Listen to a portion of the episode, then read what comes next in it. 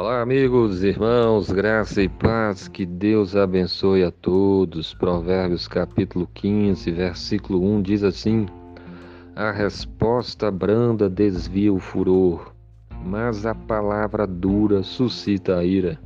Amém. Esse versículo fala para nós sobre como nós devemos usar as nossas palavras ou como nós devemos falar, a maneira de nós falarmos. Aqui fala de dois, é, de duas formas que podemos falar e dos resultados que isso traz. A primeira diz o seguinte: a resposta branda desvia o furor.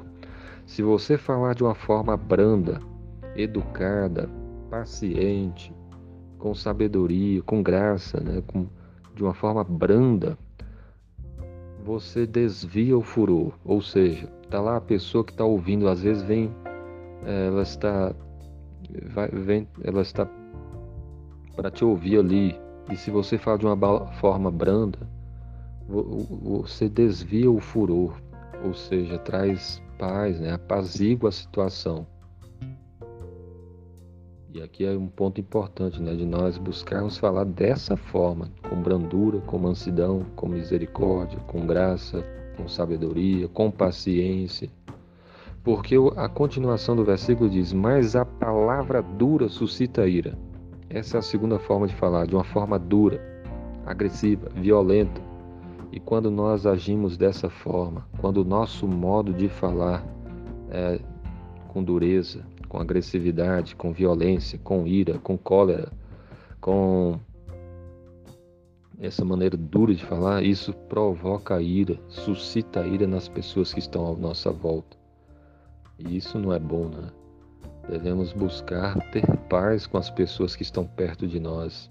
E é por isso que nós devemos então ter muito cuidado com as nossas palavras e com a maneira de nós falarmos, porque podemos ser instrumento de Deus para trazer paz para as pessoas, como também podemos ser instrumentos para brigas, contendas, né? E nesse caso não, isso não, não é da vontade de Deus para nós.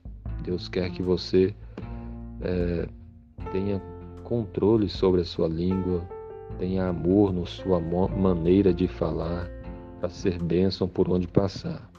É claro que muitas vezes nós já podemos, nós é, podemos ter caído em erros desses, dessa maneira de falar, de falar com dureza, agressividade, palavras duras, mal educadas, violentas. Mas a boa notícia é que Cristo morreu naquela cruz para nos dar o perdão.